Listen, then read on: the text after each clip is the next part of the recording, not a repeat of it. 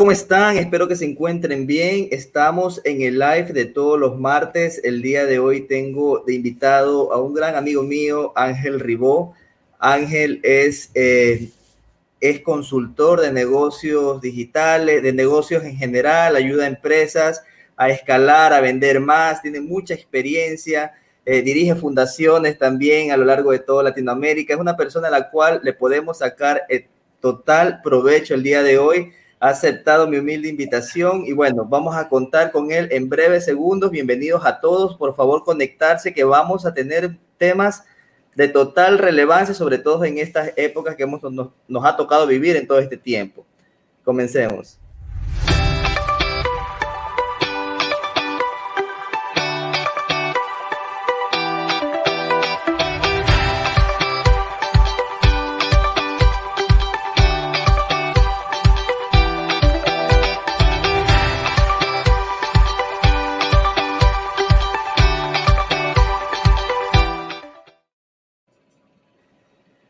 El día de hoy tengo a Ángel Ribó acompañándome desde, Dallas, Texas. Hola Ángel, bienvenido. Gracias por aceptar nuestra invitación el día de hoy. Vamos a topar temas de importancia, de relevancia, sobre todo en estas épocas difíciles que nos ha tocado vivir por obvias razones. Bienvenido Ángel.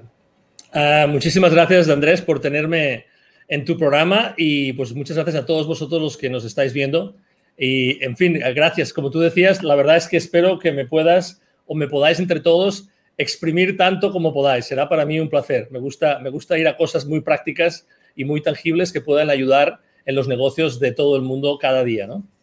Qué bueno, Ángel. Ángel, eh, nos hemos venido siguiendo hace mucho tiempo, tenemos, tenemos una, una relación directa dentro de LinkedIn, sé que eres muy activo dentro, dentro de esa red social y sobre todo ayudas a personas y a empresas en general a escalar dentro, dentro de, de, todo, de, todo nivel de ventas, de todo nivel de productividad.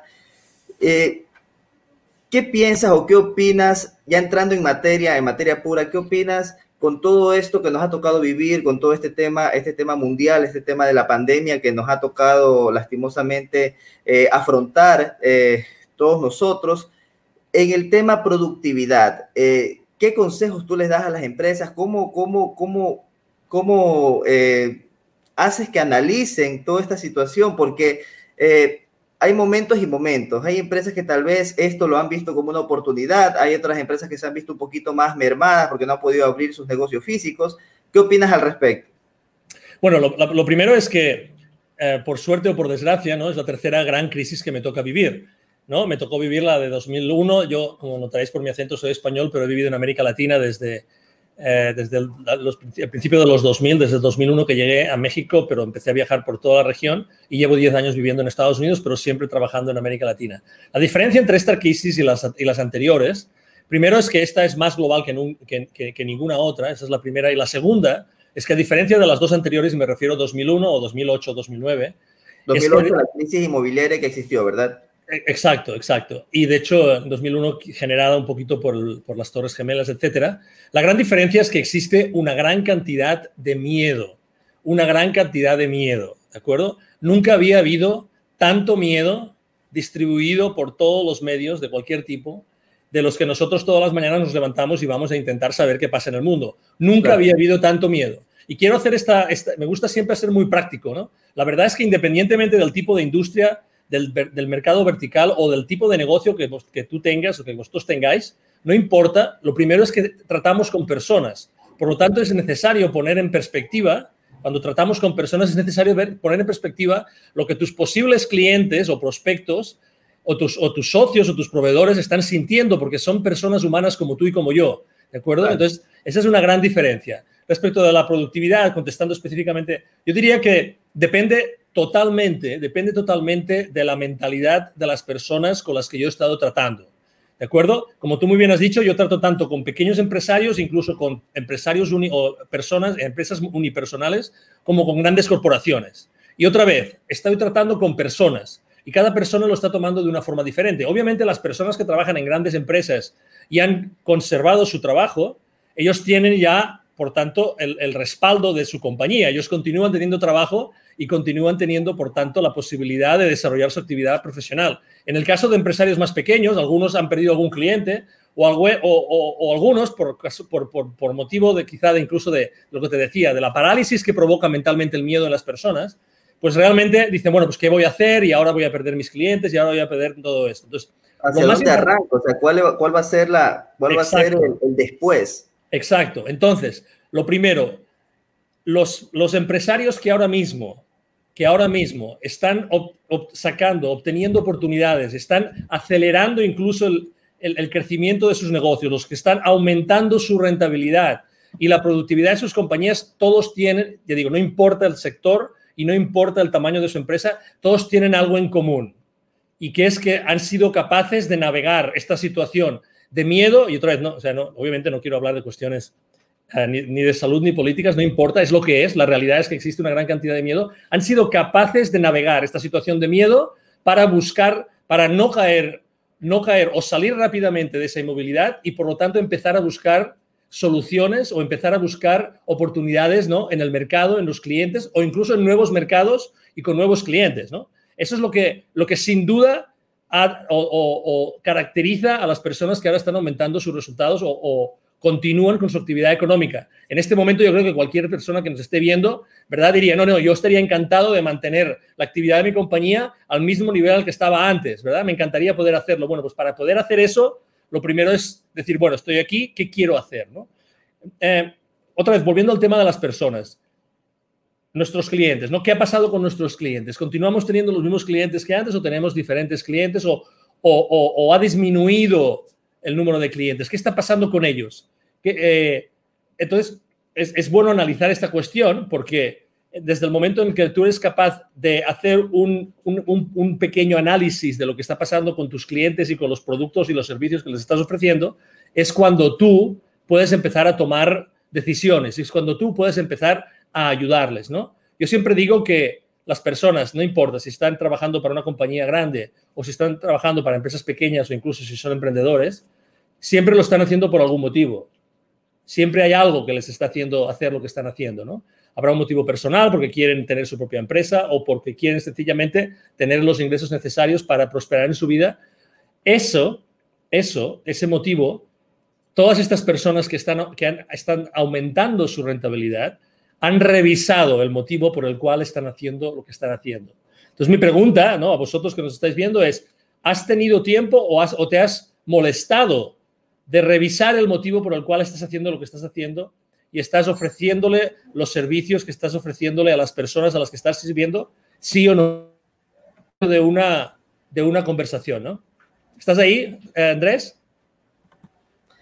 Y, no, y sobre todo, y sobre todo a la hora, a la hora de, la toma de decisiones, ¿cómo afronta a estas personas eh, tomar decisiones en estas épocas donde, donde tal vez llegas a, tomar una decisión errónea por la desesperación o porque, o porque tienes tal vez, eh, qué sé yo, tienes algún problema, algún problema en un área en específico y tienes que tomar decisiones sobre la picada viendo de que si, si te equivocas en este proceso puede ser fatal para tu negocio en estas épocas.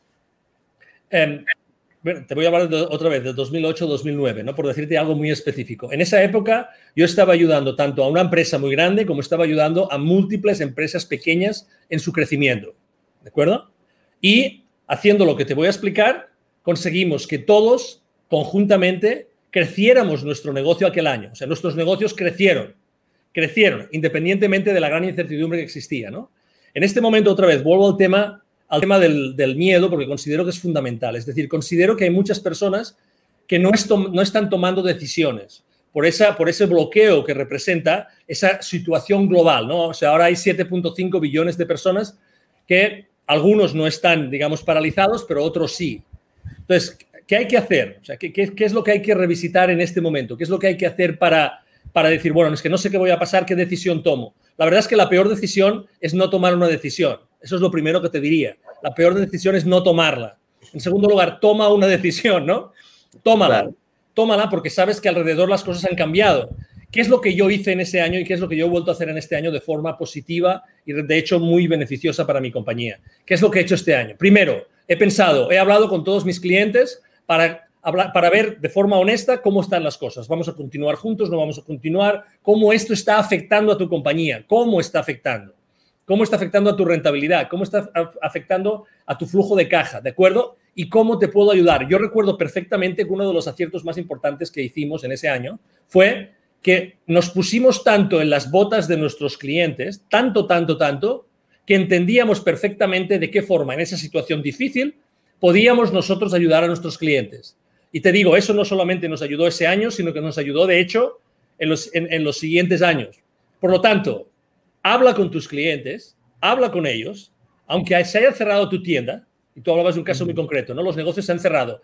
¿Eso quiere decir que no puedes hablar con tus clientes? Yo estoy seguro que puedes, de alguna forma, volver a recuperar al menos parte de tu clientela, aunque sea en línea, y pensar cómo tú puedes empezar a, repartir, ¿no? a a añadir ese valor, esos, a vender esos productos y esos servicios en línea en lugar de hacerlo cara a cara.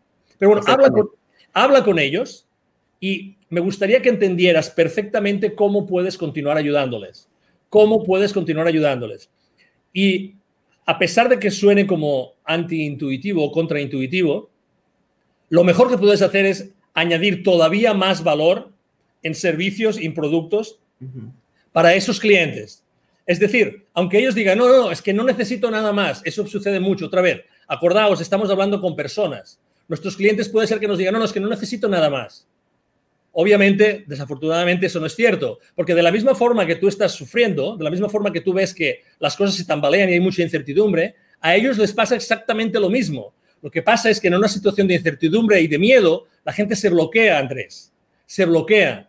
Entonces, ¿Cómo vamos a ayudar a ellos? ¿Cómo vamos a ayudar a nuestros clientes o a los incluso los clientes que podemos haber perdido? ¿Cómo les vamos a ayudar a salir de esa situación? Y es ofreciéndoles ese valor que nosotros sabemos que les va a ayudar para que ellos prosperen, para que ellos ofrezcan el valor a sus clientes respectivos, ¿de acuerdo? Es decir, primero, toma una acción, la acción no tiene que ser perfecta, la mejor forma de saber lo que tu mercado necesita, lo que tus clientes necesitan es hablar con ellos si se te ha limitado el acceso con ellos, intenta reconstruir inmediatamente de forma remota esa relación con esos clientes que todos los días o todas las semanas venían a hablar contigo. Como ves, estoy hablando de cosas muy básicas, pero cosas que son fundamentales y que la gente se olvida. No te olvides, no te olvides que el objetivo fundamental por el cual tú estás en, en tu negocio, obviamente es para que tú, tu empresa, sea rentable y tengas un flujo de caja para poder prosperar en tu vida. Pero no te olvides también estás en, de la forma de hacer eso es ofreciéndole,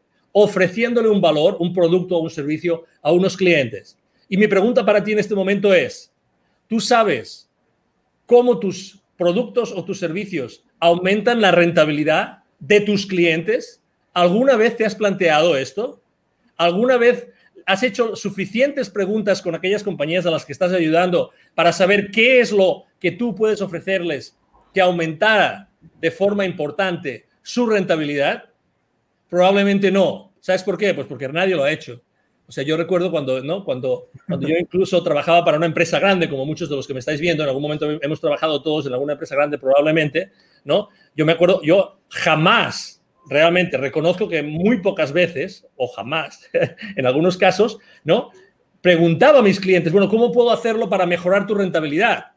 La verdad es que estamos tan metidos en no, vender, vender, solo tengo que vender, tengo que enseñarle lo, bueno que es mi aparato, lo bueno que es mi servicio, lo bueno en la, estrategia, en la estrategia comercial, más no en lo que realmente el cliente piensa. O sea, tú, te voy a hacer una pregunta importante a, tú, a, a ti que nos estás viendo. ¿Hay algo más importante para un cliente tuyo que aumentar su rentabilidad para continuar teniéndote, teniéndote a ti como proveedor? Dime, ¿hay algo más importante que su rentabilidad de tu cliente, mediante que tú consigues, que tú ayudas a mejorar y a crecer mediante el servicio que tú le estás ofreciendo, de manera que te mantenga como proveedor, yo no conozco ninguna. Pero la realidad es que muy, muy, muy poca gente habla de esta cuestión. Es más, Andrés, tú que tienes un programa de televisión y tienes además un podcast desde hace muchísimo tiempo, tú mismo me lo podrás decir, ¿no? ¿Cuántas personas hablamos, ¿no? ¿Cuántas personas hablamos y hablamos realmente de la rentabilidad de lo que nosotros hacemos, pero no con nosotros mismos, sino con los clientes a los que servimos y las personas a las que servimos? No muchos, ¿verdad? y, llegar, y llegar a conocer eh, a las personas es totalmente un plus. Primero porque logras eh, entender esa clave para poderlos fidelizar.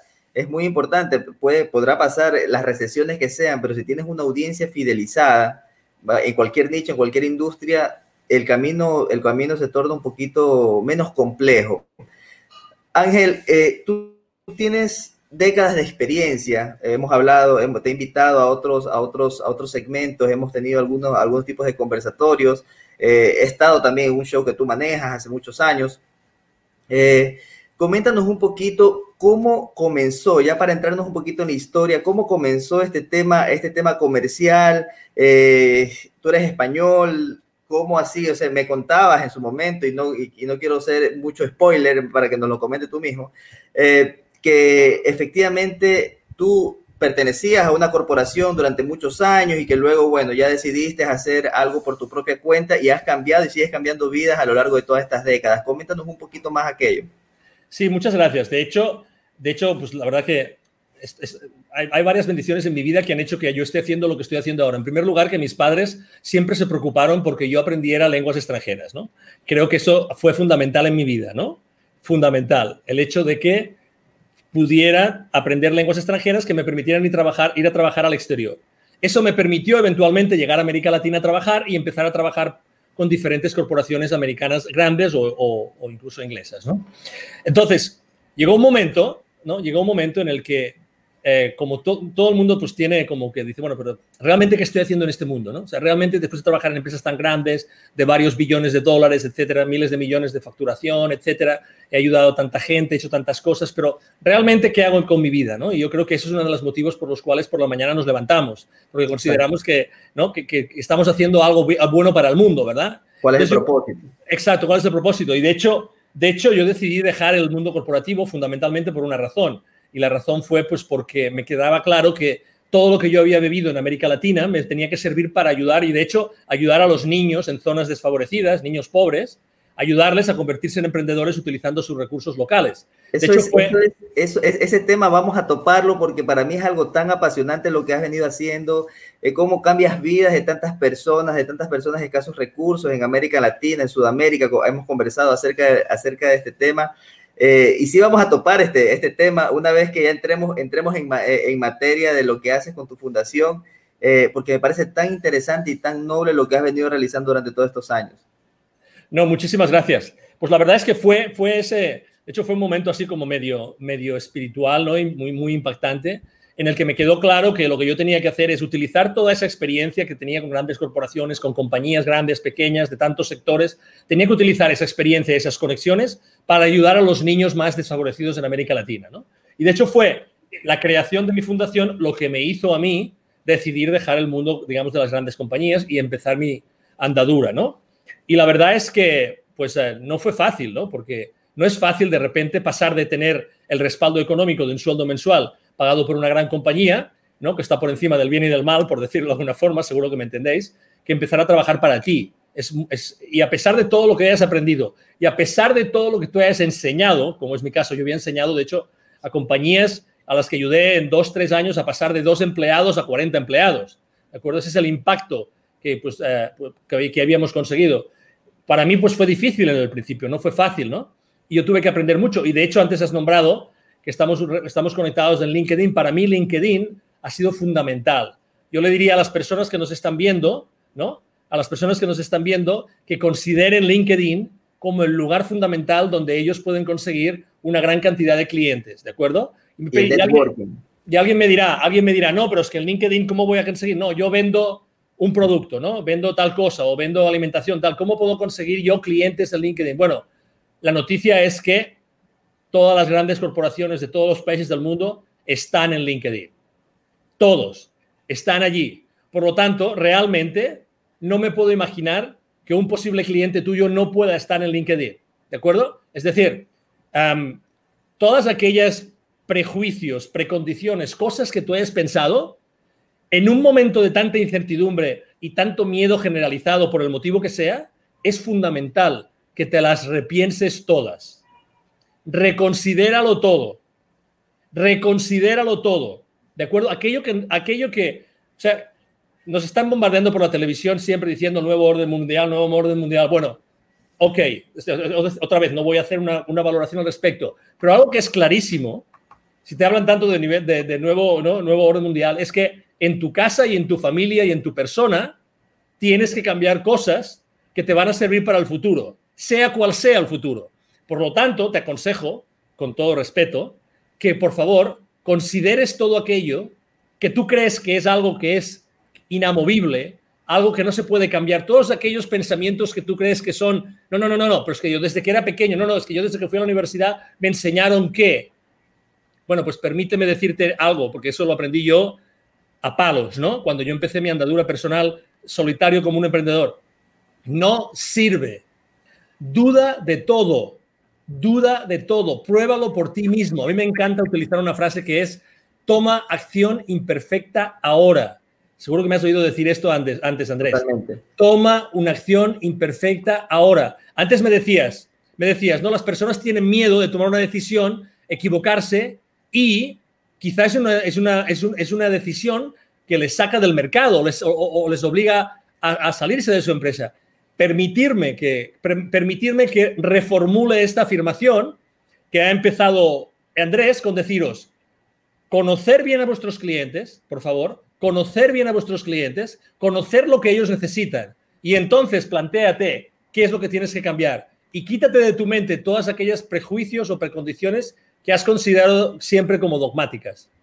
A veces, a veces estamos en una etapa de nuestras vidas en que tenemos que tomar una decisión y yo creo que, todos hemos pasado por eso y nos ha inculcado eh, muchas veces de, de, buena manera de parte de nuestros padres, nuestros abuelos, que sigamos un, camino tal vez tradicional, pero hay que innovar, hay que, hay que buscar la manera, hay que despertarse y ver, ok, ¿qué he venido haciendo bien y qué puedo mejorar o qué puedo, o qué puedo em, tal vez realizarlo de manera diferente para obtener los resultados óptimos? Tú me hablabas de la herramienta LinkedIn, que es maravillosa, que te ayuda a conseguir leads, networking, clientes, ventas, etcétera. Eh, pero ha sido un tema que tal vez tú me hablabas de la crisis de 2001, de la crisis de 2008, no la teníamos a la mano. Y hoy en día tenemos el factor de las redes sociales que nos han permitido a muchas de las personas, yo, estoy, yo hago negocios digitales hace muchos años, tú estás, eh, eh tú estás más que pisando fuerte en el tema, en el tema de LinkedIn, sobre todo para obtener más leads, para obtener más clientes, para trabajar con los clientes ya existentes. Y todo eso ha sido en base a tomar acción, lo que tú mismo dices, toma acción, así sea de manera imperfecta. Nos dice Liz Longwell, que nos está escuchando el día de hoy, hay que avanzar con los cambios de la vida, el miedo a lo desconocido. Estoy leyendo los mensajes, los estoy poniendo acá en vivo no estamos viviendo en tiempos tradicionales y si no cambiamos nos hundimos. ¿Qué opinas al respecto, Ángel? Mira, uh, Liz, permíteme, que, permíteme que te hable, eh, porque al final todos tenemos familia, ¿no? Todos tenemos eh, esposa o compañero o compañera o hijos. La verdad es que en este momento, cuando yo tengo conversaciones con mi, con mi esposa y con mis hijos, Estoy hablando en términos de, bueno, pero esto quizá valía antes, esto quizá era válido antes, pero ahora es válido. Vamos a pensarlo bien. Si hemos estado haciendo de todo esto todos estos años, ¿creéis que todavía esto es válido? ¿Sabes? Ese es el tipo de mentalidad que ahora yo aconsejaría a todo el mundo que se ponga, ¿no? O sea, que el, el lugar en el que se tienen que poner. Es decir, empieza a tú dudar de todo aquello que consideras que era dogmático y empieza a tomar acción. ¿Qué es lo que te va a permitir tomar acción? ¿no? Como hablaba ahora Liz. ¿Qué es lo que nos, qué es lo que nos permite Si tomamos acción, inmediatamente, inmediatamente estemos empezando a ver cómo reacciona el mercado, cómo reacciona el cliente, cómo reacciona un proveedor, cómo reacciona un socio, ¿de acuerdo? Estamos empezando a ver cómo va a evolucionar aquel producto, aquel posible nuevo producto, nuevo servicio, todo aquello que estamos haciendo. Por eso digo, la gran diferencia es el miedo, ¿no? Y también Liz lo, habla, lo, comenta. Efectivamente, el miedo, como nunca antes, nos paraliza. Entonces, cuando tú hablabas de innovación, ¿no? En cuanto tú, pequeño empresario o empleado de una gran empresa, no importa, empiezas a pensar en hacer cosas sin, o, o mejor dicho, alterando tu paradigma o tu dogma, inmediatamente estás innovando. Inmediatamente estás innovando, porque estás haciendo algo que no has hecho hasta ese momento. Duda de aquello que te ha llevado hasta ese lugar e intenta ver las cosas de una forma diferente. Mira, lo que te va a hacer levantar por las mañanas, o sea, lo que a ti, lo que a ti te apasiona en tu vida va a ser exactamente lo mismo. Eso no ha cambiado, ¿de acuerdo? Lo que a ti te apasiona. Lo que te puede dar dinero, el servicio o producto que te puede dar dinero en este momento, puede ser que haya cambiado o puede ser que no, ¿de acuerdo? Porque depende de, qué sectores han sido, digamos, que más, uh, como diría, más dañados que otros, ¿no?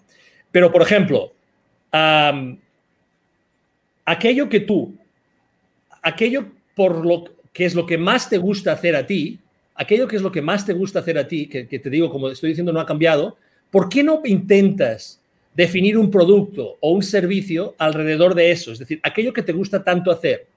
¿Por qué no empiezas a intentar, a intentar buscar clientes haciendo cosas, haciendo cosas que te gustan mucho hacer a ti? Con la única salvedad que tú sabes que ahora mismo tus clientes seguramente lo que valoran en ti son cosas diferentes. Otra vez, ponte siempre en las botas en el lugar de tu cliente o de tus posibles clientes y piensa qué es lo que más ellos necesitan. Por ejemplo, estoy dando, me estoy dando cuenta yo, Andrés, que hay muchas personas que en este momento están invirtiendo en su formación. Están invirtiendo, están invirtiendo en, ok, voy a tomar estos meses para aprender cosas nuevas, habilidades nuevas que me permitan estar mucho mejor preparado en el futuro.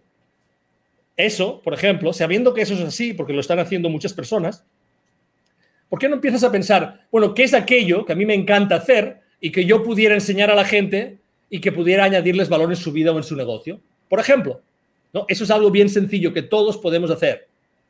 Otra cosa que nos fue muy bien en el año 2008 y 2009 fue, además nosotros, adelantarnos a las necesidades de nuestros clientes. Es decir, si sabemos que todo el mundo tiene miedo, si sabemos que mucha gente tiene problemas de flujo de caja, ¿qué es aquello que yo puedo empezar a proveer o a ofertar o a promocionar que yo sé seguro que con esas restricciones, a pesar de esas restricciones, la gente va a decir que sí. Ahora muchísima gente está ofreciendo servicios nuevos que antes no había ofrecido.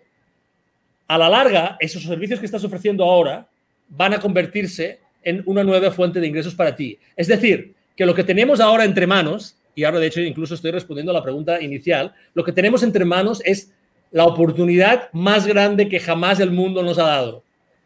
Jamás el mundo nos ha dado una oportunidad tan grande y tan buena como esta. Sé que es difícil pensar, imaginárselo. Sé que hay personas que ahora mismo estáis sufriendo. Yo lo sé. Sé que, que hay personas que nos están viendo que no lo están pasando bien. Yo lo sé. Por eso decía, toma acción imperfecta ahora. Toma acción imperfecta ahora. Si consideras que no tienes dinero para invertir, no importa. Tú tu persona, tu persona es capaz de proveer servicios a otra. ¿De acuerdo? Es capaz de proveer servicios a otra. Cuando tú estés, por ejemplo, en esas redes que tú comentábamos ahora, LinkedIn, que efectivamente ahora está presente en todas partes, ¿qué cantidad de personas hay allí posibles clientes tuyos? ¿no? ¿Cuántas? Pues seguramente miles y miles y miles, no importa en qué lugar del mundo vivas, miles y miles y miles. No tengas prisa, no tengas prisa ¿de acuerdo? No tengas prisa por generar ingresos en este momento. Ten prisa por generar una relación confiable con una persona que esté en LinkedIn. Esa es tu prioridad. Te lo digo porque... Tú me, tú me decías algo, algo y tiene mucha, y tiene mucha, mucha razón. Hoy en día las marcas tienen que humanizarse. O sea, tienes que generar ese, ese vínculo con el cliente. Tú hablabas de ponerse en los zapatos de ellos Efectivamente, eh, Liz Longwell nos, comenta pensar fuera de la caja, ser innovadores, buscar eh, de una otra manera ese contacto directo con el cliente. Ya, no ya los clientes dejaron de ser hace muchos años objetos de un producto, en la cual te vendían un tema de Coca-Cola, te ponían ahí por ahí una, buena propaganda, una, una buena propaganda que te llamaba la atención, te causaba tal vez risa, chiste y comprabas. Hoy en día las marcas necesitan humanizarse Exacto, necesitan, necesitan, las marcas necesitan humanizarse, pero necesitan personas también como tú. Otra vez, una de las cosas, este miedo está haciendo que la gente se cierre y considere que no tiene la capacidad de ofrecer el valor que realmente tiene. Me gustaría mirarte a los ojos, que estuvieras delante de mí, para decirte que eres una persona extraordinaria, que eres una persona extraordinaria, que hay una gran cantidad de personas que te valoran y que te admiran y que han trabajado contigo, a lo largo de tu vida y que saben que tú puedes ayudarles muchísimo, tanto a nivel personal como a nivel profesional. ¿De acuerdo? Y te lo voy a volver a decir. Hay muchas personas que te valoran y que te admiran, ¿de acuerdo? No importa, no importa lo que pasa a tu alrededor en el sentido de intentar que tú estés en incertidumbre, en miedo, con reparo, de moverte adelante, muévete adelante. Aprovecha este momento para invertir más que nunca.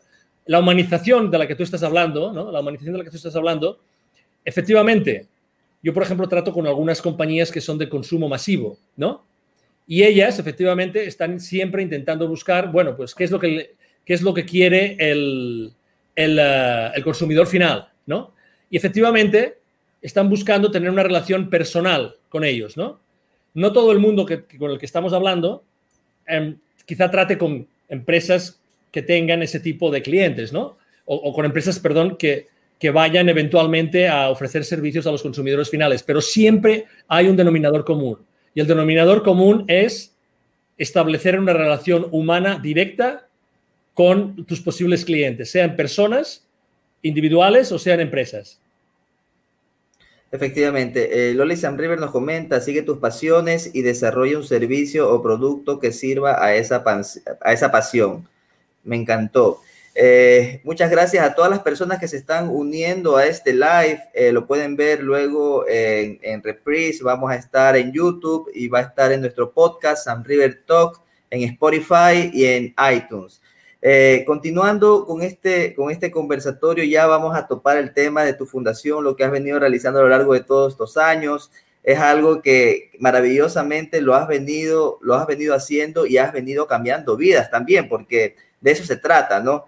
Eh, el momento que uno quiere hacer algo es tomar, tomar acción. Nos comentaba Liz, Liz Longwell, muchas veces tomamos decisiones en base a, a, a la sobrevivencia y al miedo ser un emprendedor muchas veces es para valientes. Bueno, eso concuerdo plenamente contigo, Liz. Eh, por eso muchas personas tal vez se detienen a la hora de ser emprendedor, porque el ser emprendedor muchas veces tenemos que trabajar el doble y el triple hasta llegar a los resultados que esperamos.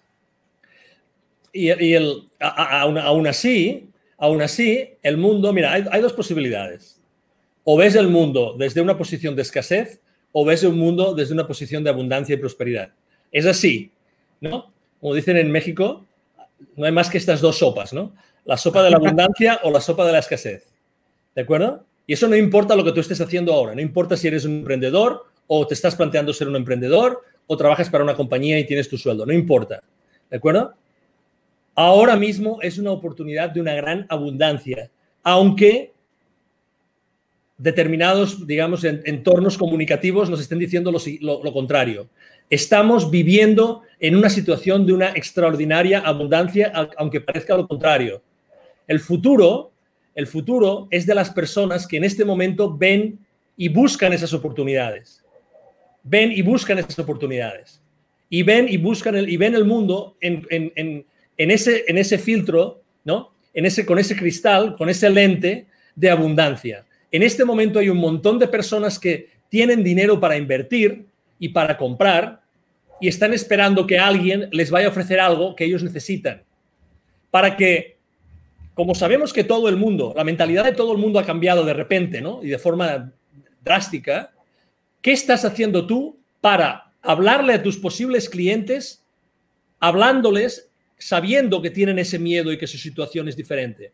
¿De acuerdo? Es decir, tú tienes la misma pasión de siempre, tú eres bueno haciendo lo mismo que has hecho siempre, pero en cambio los posibles clientes han cambiado. ¿Has sido tú capaz de empezar a pensar cómo les vas a hablar ahora sabiendo que su vida ha cambiado? Y de hecho, otra vez, no importa si trabajas en una compañía grande o pequeña, no importa. La vida de tus clientes a nivel personal ha cambiado. En todos los sentidos. En los colegios a lo que llevan a los niños, en lo que tienen que hacer cuando salen a la calle, en, las restricciones que tienen para ir a un restaurante, etcétera, etcétera, etcétera, ¿no? Todos en el mundo, bueno, a excepción de algunos países en Europa que tiempo a, excepción de algunos países del norte de Europa que hace ya muchos, muchas semanas o, incluso meses que ya viven en total normalidad nuevamente, ¿no? En los países del norte de Europa eso está sucediendo ya hace mucho tiempo. El resto del mundo vivimos todavía en, ese, en, ese, en esa situación de, de restricción. Pero otra vez, ¿Tú estás en una posición de reaccionar respecto a lo que pasa afuera o quieres crear tu propio futuro? ¿De acuerdo? Por lo tanto, tú decides, tú decides, no importa lo difícil que sea, tú decides. Si tú decides que el mundo está lleno de abundancia y de que tú vas a encontrar a esas personas que en este momento pueden invertir y puedes gastar, las vas a encontrar. Solo tienes que intentarlo. No existe un camino bueno ni malo. Inténtalo. Toma acción hoy. Toma acción hoy. Has hablado, hemos hablado de LinkedIn muchísimas veces. Hay muchísima gente que se llaman expertos de LinkedIn y seguro que tú conoces a muchos, ¿no? Yo no me considero para nada un experto en LinkedIn, pero sí te digo algo. El 95% de las cosas que a mí me ofrecen muchas de esas personas a mí no me sirven. Y no es que yo sea más listo, más inteligente, no. Es que seguramente yo he mandado unos cuantos miles de mensajes más que ellos en LinkedIn. Sencillamente. Y como a mí me va mi vida porque es mi trabajo, yo he tenido que encontrar la forma de mandar determinados mensajes para que la gente me considere a mí como una persona confiable con la cual se puede hablar y que yo podría llegar a ofrecerles determinado valor a su vida. Otra vez, darles a ellos la confianza de que yo puedo ofrecerles un poquito de valor, sea un producto o sea un servicio. En este caso es un, es una, es una, eh, en este caso es un servicio, ¿no? Cuando yo voy a hablar con los, con los, con los niños en América Latina, ¿no? Cuando nosotros tenemos y, realizamos acciones en América Latina, obviamente, primero no hemos tenido todavía la oportunidad de tener, de, impartir nuestros talleres con los niños desfavorecidos después de todo lo que ha pasado en este año 2020. ¿no? Eso todavía no ha sucedido porque hay tantas restricciones, tantas restricciones, que de hecho tienes que pasar, literalmente tienes que pasar como dos periodos de 15 días de cuarentena, una de ida y otro de vuelta, ¿no? O sea que ahora todo es mucho más complicado. Pero la, la verdad es que lo que puedo decirte obviamente es que hay el talento de los niños desfavorecidos el talento de los niños desfavorecidos en América Latina, estamos hablando en el año 2012 había 81 millones, 81 millones de niños que vivían bajo el umbral de pobreza. El talento es increíble, es infinito. Estas personas, estos niñitos, con la tutoría adecuada, con el, mentor adecuado, la mentoría. Con, con el entrenador adecuado, son capaces de conseguir cualquier cosa y son capaces de cambiar el destino de sus familias y el destino de sus comunidades. ¿Sabes? ¿Y por qué? Porque, bueno, los que somos papás, eh, que, bueno, intentamos hacer lo mejor por nuestros hijos, pero eso sí que lo sabemos, ¿no? Nuestros hijos son infinitamente más capaces que nosotros. Y lo voy a repetir, nuestros niños son infinitamente más capaces que nosotros. ¿Por qué? Porque todavía no han recibido tantas limitaciones, tantas creencias limitativas como nosotros adultos, ¿no? Y eso es así. Deberíamos ser, y esa es la, esa es la, maravilla, ¿no? Estamos hablando de la Fundación Niños Sabios, eh, creo que no habéis dicho el nombre, se llama Niños Sabios. Y esa es la maravilla. La maravilla es que nosotros podemos estar con niños que son un lienzo en blanco, Andrés. Son un lienzo en blanco. Con niños a los que los podemos inspirar y les, les podemos empezar a dar un camino de emprendedores incluso sin Internet, escuchad lo que os estoy diciendo, ¿no? Incluso sin Internet, porque la mayor parte de esas comunidades solo tienen poquita corriente y según a qué hora y qué día del año, ¿no? O qué día de la semana. Entonces, aún así, nosotros les ayudamos porque les enseñamos a, bueno, ¿qué tú puedes hacer con tus recursos locales? Eso es fundamental. Con tus recursos locales. Con tus recursos locales. Nos encanta ir a las comunidades indígenas. ¿Sabes por qué? Porque las comunidades indígenas, a pesar de que son las que más altos niveles de pobreza tienen, son las que más integradas están con la naturaleza. Son las que conservan esos principios con la naturaleza y escuchan a la naturaleza y la conocen muy bien. Y por lo tanto tienen acceso a recursos de la naturaleza que pueden potencialmente convertirse en valor, en producto o en servicio que pueden ofrecer a personas que son capaces o que tienen el poder adquisitivo. Y no, y es muy interesante, es muy interesante lo que has venido haciendo con todas estas comunidades a lo largo de todos estos años sobre todo el, el, giving back, ¿no? Eh, el poder dar, el poder retribuir a la sociedad tal vez lo que has hecho. Hemos hablado del tema, del tema de, de, los negocios, cómo vender más, cómo ser más productivos, pero de nada sirve si nos acostamos vacíos o nos acostamos simplemente, ok, ¿qué estoy haciendo con mi vida? Y lo que has venido realizando es un tema totalmente eh, fabuloso nos mencionaba, nos mencionaba Liz acerca, bueno, de, de, lo que estamos hablando en el bloque anterior. En muchos lugares se resistía a ofrecer clases en línea. Con el COVID, todos tuvieron que cambiar el sistema de educación de la noche a la mañana a ofrecer todo electrónicamente. Efectivamente, no, y aquí nos pasó, aquí nos sucedió, y, y, te hablo en específico, mi hijo estudia la escuela acá, fue total cambio, o sea, en, todo sentido, poderse adaptar, los colegios no estaban adaptados. Tengo entendido que en Estados Unidos y Canadá ya venía un orden desde muchos años, pero nuestros países tuvimos que hacerlo sobre la, sobre la picada porque eh, era la educación de nuestros hijos. Entonces, efectivamente, eh, concuerdo con eso. Eh, entrando al tema de tu fundación, Ángel, ¿cuántos, ¿a cuántos países tienen el alcance? ¿Cuáles son los países donde más están, están trabajando con todo lo que has venido haciendo? Gracias. Es, una gran pregunta. La verdad es que tiene dos respuestas. ¿no? Los lugares a donde podemos ir son varios países en los que tenemos personas ya preparadas para impartir nuestros talleres, pero otra cuestión es a dónde nosotros nos hemos, dedicado de forma prioritaria. Yo soy cofundador de Niños Sabios y soy presidente de la fundación. Los otros eh, cofundadores son el, señor Salvador Camacho, padre e hijo, y ambos están en México. nos hemos dedicado de forma prioritaria a México Primero porque existen, digamos que diferentes entornos de pobreza, como decía antes, ¿no? Existen comunidades indígenas, existen zonas suburbanas, existen zonas rurales, ¿no? Y sobre todo porque es el lugar más cercano a Estados Unidos. Entonces, para nosotros ha sido muy fácil, desde que empezamos con nuestra fundación, ha sido muy fácil, o digamos más fácil, empezar a conectar con las diferentes comunidades y empezar nosotros a, realizar nuestros talleres. Es importante resaltar que no únicamente vamos nosotros y impartimos nuestros talleres, sino que nosotros les dejamos una serie de materiales. Nosotros cada vez que yo me voy a, a, diferentes lugares de la República Mexicana, yo me voy siempre, me voy siempre con una cantidad de libros increíble, con cientos de libros, ¿no? Tenemos un, acuerdo con una línea aérea y nos vamos con libros de texto que ya no utilizan aquí los niños de origen latino que ya no se utilizan aquí, pero son en inglés, o hay, hay, hay autores, hay escritores de libros eh, ingleses, no americanos, en inglés, americanos, que nos regalan los libros para los niños, literalmente. Todo el mundo quiere ayudar, la verdad es que la gente quiere ayudar. Y por tanto, cuando llegamos a esas comunidades, les dejamos libros en inglés y por tanto abrimos también la posibilidad de que ellos aprendan, ¿no? No hemos hecho, no hemos hecho actividades en otros países otra vez, no porque no tengamos personas que puedan hacerlo por nosotros, sino porque sencillamente queríamos ser muy respetuosos también con nuestros donantes, ¿no? Como buena, como buena fundación, eh, la verdad es que nos dedicamos, obviamente, pues recaudamos dinero y, la principal fuente de ingresos de nuestra fundación es aquello que las personas donan, eh, pues, pues eh, y, muy generosamente cada vez que hacemos campañas para, para, para, recabar dinero, ¿no? Adicionalmente, pues obviamente los tres fundadores continuamente estamos inyectando recursos a la fundación para continuar, para conseguir escalarla y pasar de, los mil y pico niños que llevamos en este momento y mil y pico familias, pues pasar a, una, dimensión, digamos, multi, multinacional en todo el continente. ¿no? Y otra vez, no es cuestión de que no tengamos personas eh, preparadas, sino cuestión de que queremos ser muy respetuosos con los recursos y eh, sobre todo con, la, con lo que se necesita para, para, para poder iniciarles en su camino de emprendeduría.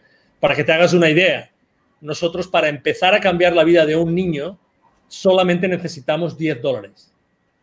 Solamente. Con 10 dólares ya hemos cambiado la vida de un niño para siempre. Solamente con 10 dólares. O sea, de este tamaño, de este tamaño es eh, el impacto que nosotros podemos hacer. De este tamaño es el impacto que nosotros podemos hacer. Es decir, somos extremadamente em, cautos en cómo utilizamos nuestros recursos. Es verdad, y sobre todo saber, saber a dónde se lo destina y que se lo destina, como bien dice también tu fundación, de manera sabia, para que todos esos recursos sean eh, mayormente aprovechados. Liz Longwell nos menciona, si un niño está expuesto a una realidad distinta, se abren sus ojos a nuevas oportunidades que les ayudan a superar el entorno. Es cierto, la verdad es que desde el momento en el que, de hecho solamente cuando, es, es muy gracioso porque desde el momento que entramos a alguna comunidad empezamos a hablar con los niños, Obviamente, solamente el hecho de que noten que mi acento o el acento de los otros fundadores es diferente al suyo, eso ya les abre su mente, ¿no? Porque inmediatamente se dan cuenta de que hay una diferencia, pero no la saben explicar. No la saben explicar. Incluso hemos estado en comunidades que están a 25 kilómetros de un aeropuerto internacional y esas personas, esos niños, nunca han visto un avión. A 25 minutos de un aeropuerto internacional, nunca han visto un avión.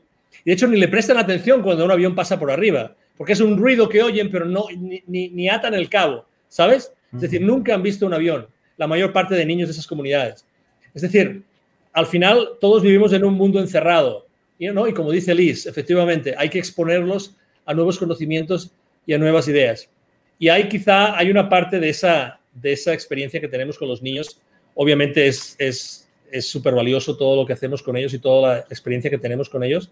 Es la cuestión, una de las, una de las, uno de los componentes de nuestro taller es una meditación. Es una meditación que lo que buscamos con esa meditación, con una serie de afirmaciones muy poderosas, es aumentar la autoestima de esos niños. Cambiar el chip.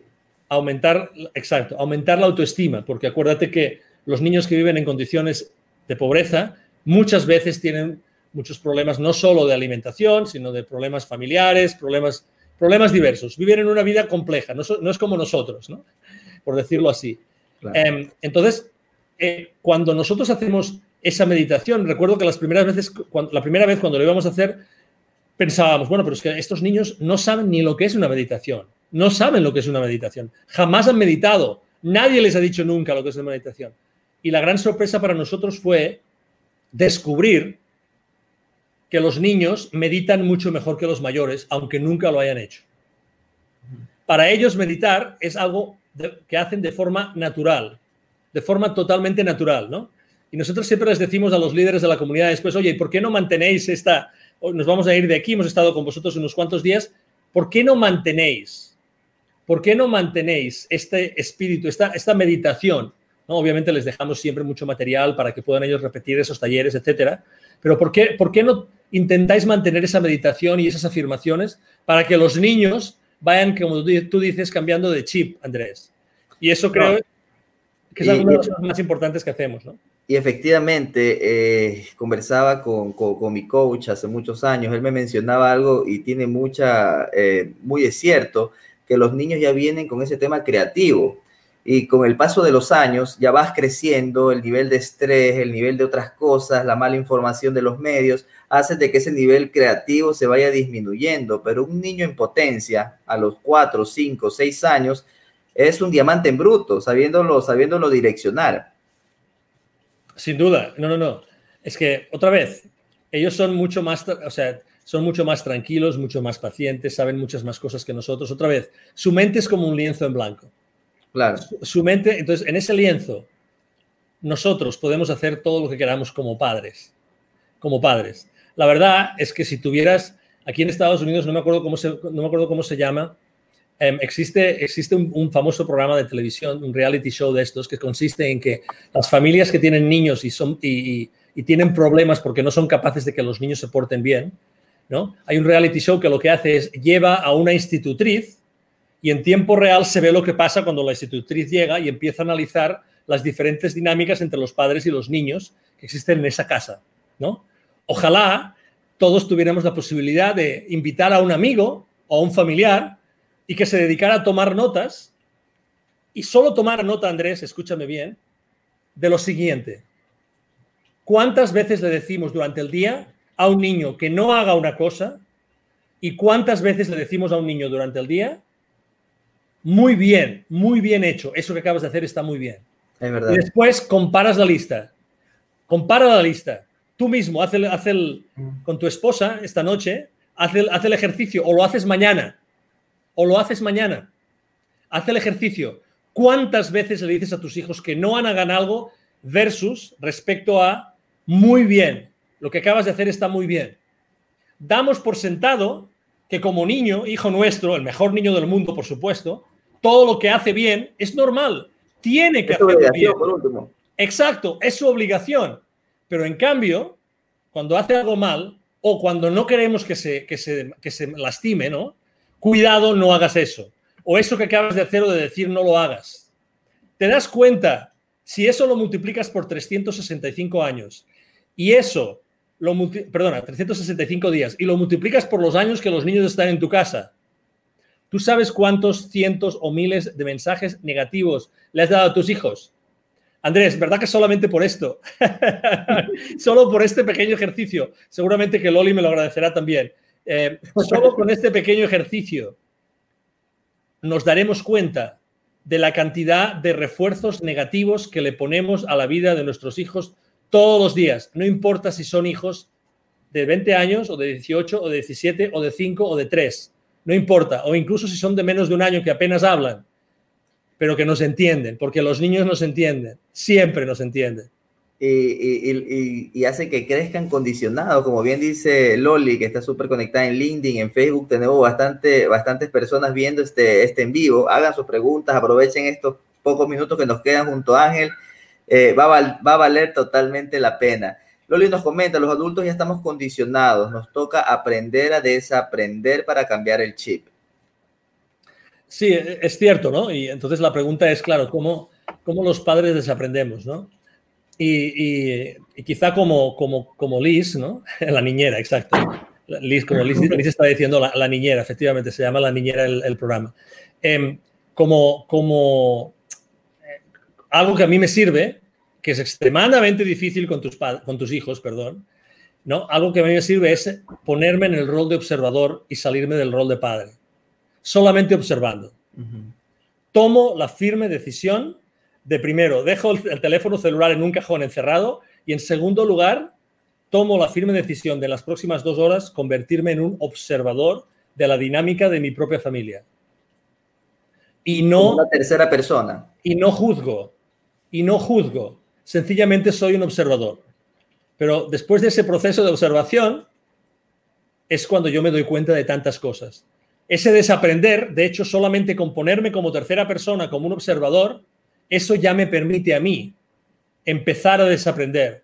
Porque estoy cambiando, ¿no? Estoy cambiando. Obviamente que en cuanto mi niño agarre un vaso y queriendo, porque sabe que no le estoy haciendo caso porque soy un observador, lo tire al piso y lo rompa, ¿qué papá, qué papá en este mundo se aguanta, ¿verdad? Se aguanta su rabia, porque acaba de hacer dos cosas, ¿no?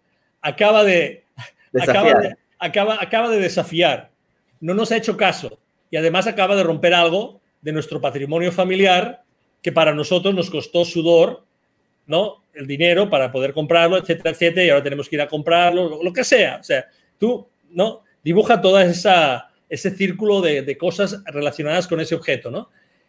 ¿Qué pasa si tú dejas de reaccionar? Inmediatamente que tú, pasas, que tú paras de reaccionar, primero, dejas de reaccionar, primero, verás que el niño acaba por no reaccionar porque te está haciendo caso, porque tú eres su papá, y en segundo lugar, estás viendo cómo tienes que desaprender, estás desaprendiendo, estás viendo la dinámica familiar desde un lugar exterior, externo. Efectivamente, Liz nos comenta, es cambiar los patrones mentales, alimentar la imaginación de nuestros hijos. Efectivamente, efectivamente, Liz. Eh, para, para terminar este conversatorio, nos podemos quedar horas hablando. Yo creo que siempre que nos vemos, que yo te he dicho, sabes que 45 minutos, 50 minutos, nos extendemos una hora o dos horas y cuarto, porque siempre hay mucha tela que cortar contigo, Ángel. Eh, de, de antemano quiero agradecerte profundamente por haber aceptado mi invitación el día de hoy quiero quedarme con unas palabras. Hemos hablado de todo. La invitación era para hablar sobre vender en época de recesión. Hemos hablado del tema de, tu fundación. Hemos hablado del tema de la creatividad de los niños. Eh, se ha extendido en buena manera. Sé que todas las personas que lo van a escuchar ahora lo van a escuchar en replay, en, el, en, Spotify. Síganme Sam River, Sam River Talks en Spotify. Eh, dentro del podcast y en YouTube posteriormente. Ya estamos abriendo YouTube para que ustedes eh, también vean este tipo de conversatorios que son todos los martes a las 6 de la tarde con diferentes exponentes de negocios, de marketing, de, de, todo un poco, de coaching, de mentoría. Aquí es un espacio para los amigos en la cual podemos hablar y para que la audiencia también vaya, eh, vaya sintiendo de que no está sola, que a pesar de todos estos momentos que estamos pasando, que nos ha tocado vivir a todo el mundo. Eh, habemos personas que seguimos aquí, seguimos en la lucha, seguimos dándote tal vez el mejor consejo que puedas escuchar, indiferentemente la jornada que estás viviendo, indiferentemente eh, todo, todo lo, lo, negativo, positivo que te ha tocado vivir durante todos estos meses. Aquí vamos a estar con estos espacios enriquecedores. Gracias Ángel, quiero dejarte con unas últimas palabras eh, que nos dirijas a la audiencia un consejo para ese emprendedor, para esa, para esa persona que tal vez está teniendo problemas en el, en el día a día, eh, sea negocio, sea venta, sea emprendimiento. Déjalos con unas palabras para que ellos puedan, puedan eh, nutrirse de lo que vayas a decir. Gracias. Bueno, lo primero decirte, bueno, entiendo lo que está pasando contigo, entiendo por lo que estás atravesando. Lo entiendo porque nunca ha sido más difícil en la historia de la humanidad. En mis años de vida jamás había vivido una situación como esta y seguramente que tú tampoco. Por tanto, te entiendo. Yo estoy todos los días hablando y tratando con personas como tú, todos los días, todos los días.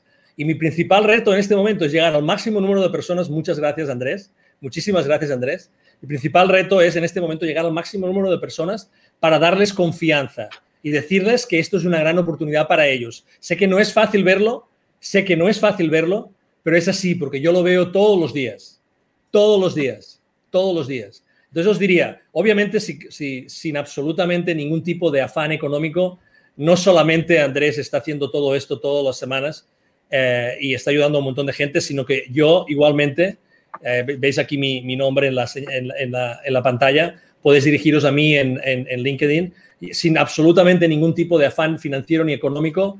Será para mí un placer. ¿En qué redes, Ángel, pueden encontrarte en caso de que quieran tener una comunicación directa? Ojo, a todas las personas. Ángel es una de las personas que yo he conocido a lo largo de la red. No tenemos todavía el privilegio de conocernos eh, mutuamente, ya en persona, ya nos vamos a conocer, ya tenemos planificado cuando termine toda esta locura podernos encontrar.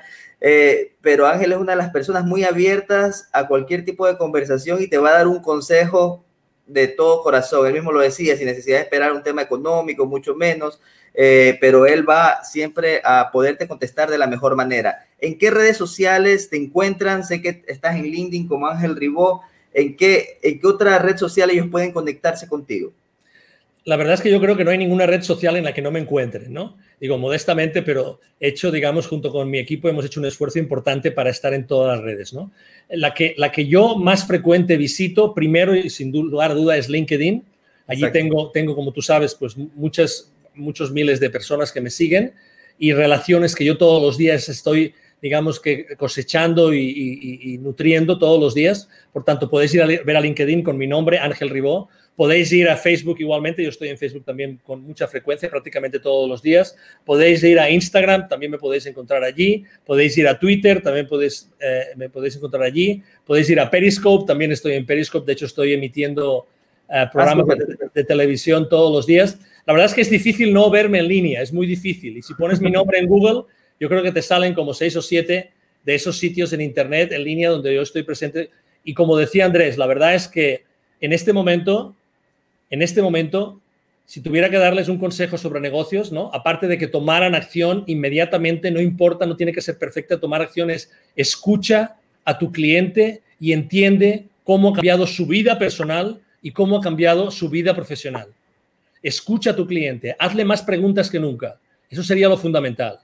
Y si aparte queréis saber mi correo electrónico, pues es muy fácil. Es ángel arroba ángel ribo, R I B alta O, B grande O, punto com. Muy fácil.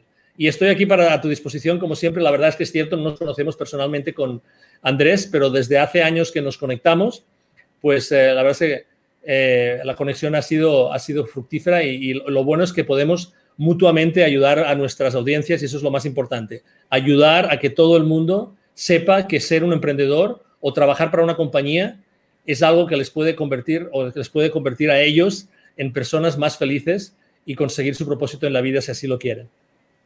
Muchas gracias Ángel eh, por tu tiempo, gracias a todas las personas que se han venido eh, conectando a lo largo de todo este, de todo este, este live. Eh, igual les voy a dejar, les voy a dejar aquí escrito para que te puedan, te puedan contactar directamente está como Ángel Ribó en las redes sociales, búsquelo en LinkedIn, pongan Ángel Ribó, no hay otro Ángel Ribó que yo conozca, de hecho, como buscan Andrés Sam River, no encuentran otro Andrés Sam River en Google, en cualquier parte, entonces eso, eso a, la larga viene a ser súper positivo. Eh, estamos eh, transmitiendo este live de Sam River Talks todos los martes a las 6 de la tarde. Y los viernes junto con Loli Sam River estamos dialogando con ustedes cosas del diario, hemos hablado de si se puede ser partners, tanto en negocios como en el amor, eh, juntos, hemos hablado de temas diferentes, cómo evitar que tal vez nos estafen en línea, cosas, hablándote de experiencias propias para ustedes, porque es mucho mejor nutrirse de experiencias de lo que ya no sucedió para que también ustedes vean y saquen sus propias conclusiones de lo que hay y lo que no hay que hacer dentro, dentro de los diferentes ámbitos de la vida. Los días viernes junto con Loli de Sam Rivers, los días martes junto con invitados grandiosos y fenomenales como Ángel, Ángel Ribó, eh, a las 6 de la tarde, no se lo pueden perder. Y estamos conversando, Ángel, nuevamente, millón gracias por aceptar la invitación el día de hoy.